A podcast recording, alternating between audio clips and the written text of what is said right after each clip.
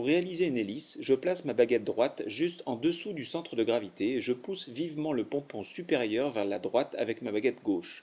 Le bâton du diable tourne alors autour de l'axe constitué par la baguette droite. Pour arrêter l'hélice, j'écarte à peine la main droite, supprimant ainsi l'axe de rotation.